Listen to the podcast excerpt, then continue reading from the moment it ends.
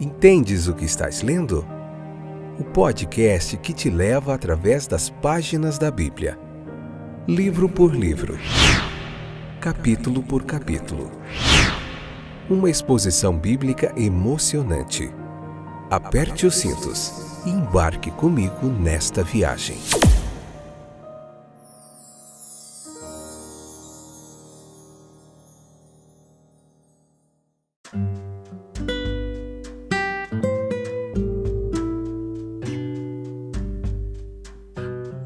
Olá, meus queridos companheiros de viagem através das páginas da Bíblia. Eu sou o Fábio e estou de volta para nós podermos continuar de onde paramos. Hoje, Números capítulo 28, parte 2, episódio de número 563, sétima temporada, vendo o livro de Números, capítulo por capítulo.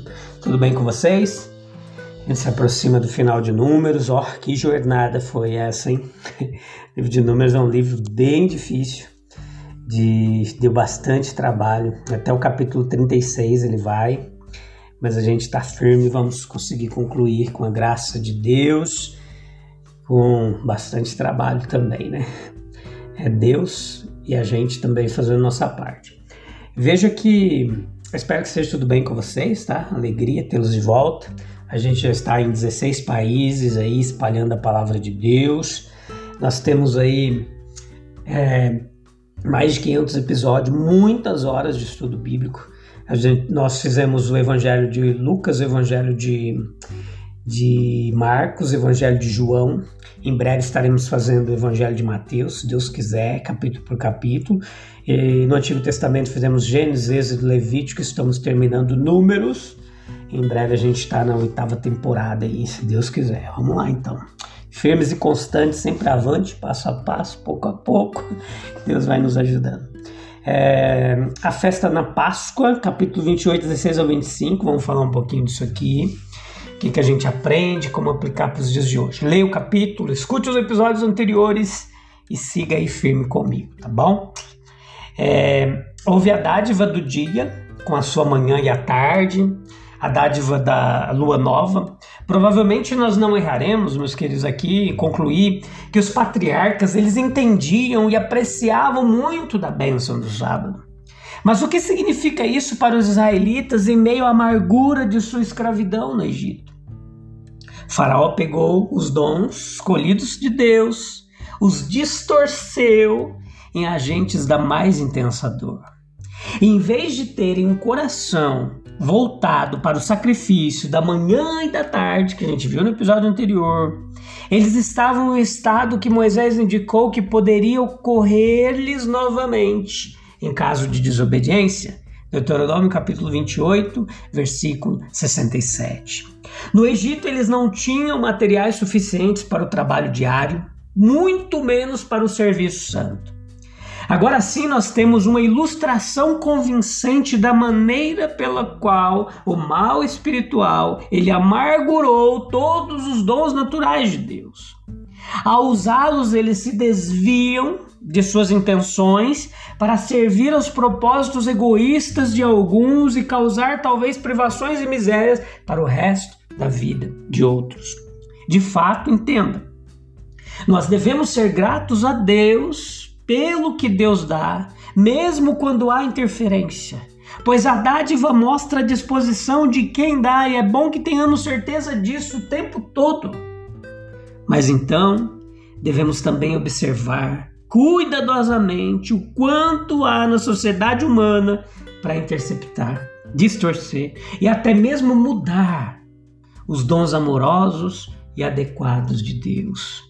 A própria abundância das bênçãos que Deus está disposto a conceder, ela deve nos, elas devem nos levar a ver com muito alarme, com profunda e permanente preocupação, os obstáculos que se colocam no caminho para uma recepção completa e proveitosa das bênçãos de Deus. Foi um lembrete de quão completamente Deus tirou os obstáculos do caminho de Israel a semana dos pães ázimos, ou sem fermento, como você queira, pães ázimos, foi um período de uma alegre comemoração de libertação do Egito. Por suas ofertas, Israel reconheceu que a libertação foi inteiramente pelo ato de Deus. Israel não fez nada além de sair pela porta da prisão quando ela foi aberta. Essa foi uma benção inestimável, ser uma nação livre, mesmo sendo uma nação cujo território ainda não tinha sido conquistado. A liberdade ela leva todas as outras bênçãos. Nós podemos nos alegrar muito com a liberdade espiritual que Cristo alcançou para os filhos dos homens. Nós somos obrigados a comemorá-lo de maneira adequada é, maneiras adequadas para glorificar a Deus e para nos impressionar cada vez mais com a grandeza das bênçãos que recebemos da parte dele. A Páscoa passou, meus queridos, então, a ter associações especiais e um valor especial para muitos. Eles sentem que provaram o valor da temporada na sua própria experiência e podem justificar amplamente a sua observação que Deus não apenas colocou a sua mão forte sobre o carcereiro Faraó, mas também tirou o cativo Israel. Quando Cristo, a nossa Páscoa, ele foi sacrificado pelos filhos dos homens, ele os levou a uma nova relação com Deus de possível reconciliação com ele e de possível liberdade para todo homem. Nós precisamos entender que a reconciliação e a liberdade serão realmente verdadeiras, dependendo do nosso arrependimento e nossa fé pessoal. As pessoas que saíram do Egito, elas não foram autorizadas a terminar a preparação do pão de acordo com seu costume.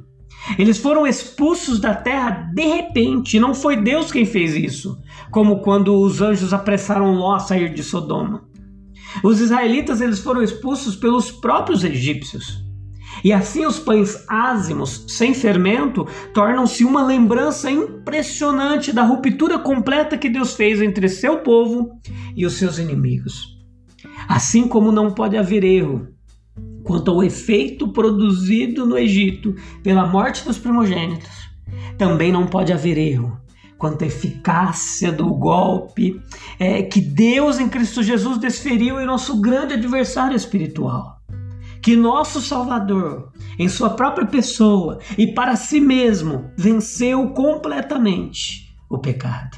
É um fato sobre o qual não podemos nos debruçar muito, pois estamos cheios de esperança para nós mesmos e para um mundo pecaminoso e miserável. Quem pode duvidar? Que uma alma como Simeão guardou os dias dos pães ázimos no próprio espírito deles, vivendo como viveu naqueles tempos sombrios e humilhantes que foram o Egito novamente. Quando a terra de seus pais foi cativa, o templo de seu Deus negligenciado por, pelos próprios guardiões. É o momento mais adequado para recordar as misericórdias seguras do passado. Quando eu e você, meu querido, Precisamos de uma renovação e talvez de uma manifestação delas, das bênçãos de Deus. A escravidão no Egito amargurou os dons de Deus. Mas mesmo assim, uma alma paciente e disposta encontraria algo pelo que ser grata. Quando a liberdade chegasse, se os pensamentos corretos viessem com ela, os dons de Deus tornando-se disponíveis para uso, inspiraria uma gratidão especial pela misericórdia que os tornou assim. Quanto às bênçãos diárias de Deus, deveriam ser aumentadas e adoçadas em nossa estima pelo uso mais amplo que podemos fazer delas, como cristãos em Cristo. Não devemos subestimar as misericórdias comuns e diárias de Deus. Aquele que é o brilho da glória do Pai lança algo desse brilho em cada dádiva do amor do Pai. Essa não é uma apreciação correta da misericórdia de Deus em Cristo Jesus, que não nos leve a uma melhor apreciação de todas as outras misericórdias. Deus, cuja presença e poder nós somos chamados a observar na redenção do mundo, deseja que vejamos a mesma presença e poder onde quer que tenhamos capacidade para vê-los. Sair da cruz com significado e o espírito dela preenchendo nossas mentes e com disposição para receber as misericórdias comuns de Deus. À medida que elas chegam até nós, uma por uma, preenchendo-nos com um novo poder. Números 28, 26 ou 31, a gente vai falar um pouquinho das festas das premissas ou das colheitas. Um reconhecimento do fornecimento anual de alimentos por Deus. O dia das primícias era o dia para trazer uma nova oferta de cereais ao Senhor. Versículo 26. Essa oferta, é, ela consistiria em dois pães ondulados feitos de farinha fina, Levítico 23, 17. Portanto, com isso foi dada uma indicação de que o principal constituinte da oferta diária não faltaria durante os 12 meses seguintes. O destaque aqui dado ao pão, feito com o melhor cereal disponível na época, está de acordo com o ensinamento do nosso Senhor, quando ele nos diz para orarmos não pelo alimento diário em geral, mas pelo pão diário. Foi bom, portanto, marcar de maneira especial o término da colheita, aquilo que havia sido semeado no campo. Êxodo 23, 16. E não esperar apenas incluí-lo quando os trabalhos do ano fossem recolhidos. A misericórdia de Deus no pão de cada dia, ela brota da sua misericórdia na colheita anual. Somos chamados a contemplá-lo, ano após ano, enchendo o armazém de onde dia após dia ele retira e distribui o suprimento diário. Ao contemplarmos a colheita anual, no caso dos israelitas, nós, eles poderiam se unir às suas almas apreciativas, agradecendo a Deus pela produção do seu alimento diário. E depois, naquela oferta diária, eles lhes agradecia igualmente pela distribuição do que foi produzido. Quanto esforço combinado é sugerido aqui, meu querido, pela visão de um minúsculo grão do cereal. Que forças poderosas estão ali representadas? Calor, luz, ar, umidade, solo, todos agindo na semente. E não só destes. Esse grão também ele representava a capacidade produtiva humana, projeto, atenção, cuidado, paciência, tudo coroado com a bênção de Deus. Se olharmos para os grãos agora, nós vemos a luz da ciência moderna aplicada ao seu crescimento, ao seu aumento, além de todos os outros esforços necessários. Nós podemos ter certeza de que Deus abençoará todos os esforços honestos, inteligentes e diligentes para aumentar os frutos da terra. Depois de todos esses séculos, o homem ainda não parece apreciar o alcance deste comando. Gênesis 1:28, que ele deveria subjugar a terra, dominá-la. O homem aprendeu a encher a terra com aqueles que a usam como um terreno privilegiado para subjugar e devorar uns aos outros. Para um cristão, a festa das primícias deve nos lembrar, nos trazer à memória sempre o evento importante que aconteceu no primeiro Pentecostes após a ascensão de Cristo. Houve sem dúvida alguma razão de peso para escolher um momento em que o dia do Pentecostes chegaria plenamente como um momento em que os discípulos seriam cheios do Espírito Santo.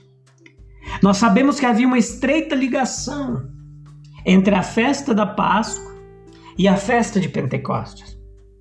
Um período perfeito interveio entre o dia da festa da Páscoa, quando o molho das primícias da colheita foi apresentado diante do Senhor, e o dia de Pentecostes, quando a oferta completa de manjares foi apresentada. Assim, nesse intervalo, entenda comigo que a colheita ela foi feita, foi significado que na força do alimento que ele havia colhido, o homem poderia continuar por mais um ano. E como Deus escolheu a época da Páscoa, quando a grande libertação do Egito foi celebrada, para aquela morte e ressurreição de Cristo, pelo qual ele liberta seu povo da culpa da escravidão espiritual e do desamparo. E então ele escolheu Pentecostes para a entrada daquele Espírito Santo. Olha que fantástico. Salvador ressuscitado, dá liberdade àqueles que acreditam nele e então dá o Espírito Santo para que o direito à liberdade não seja um dom estéril. O que é um homem livre sem comida diária?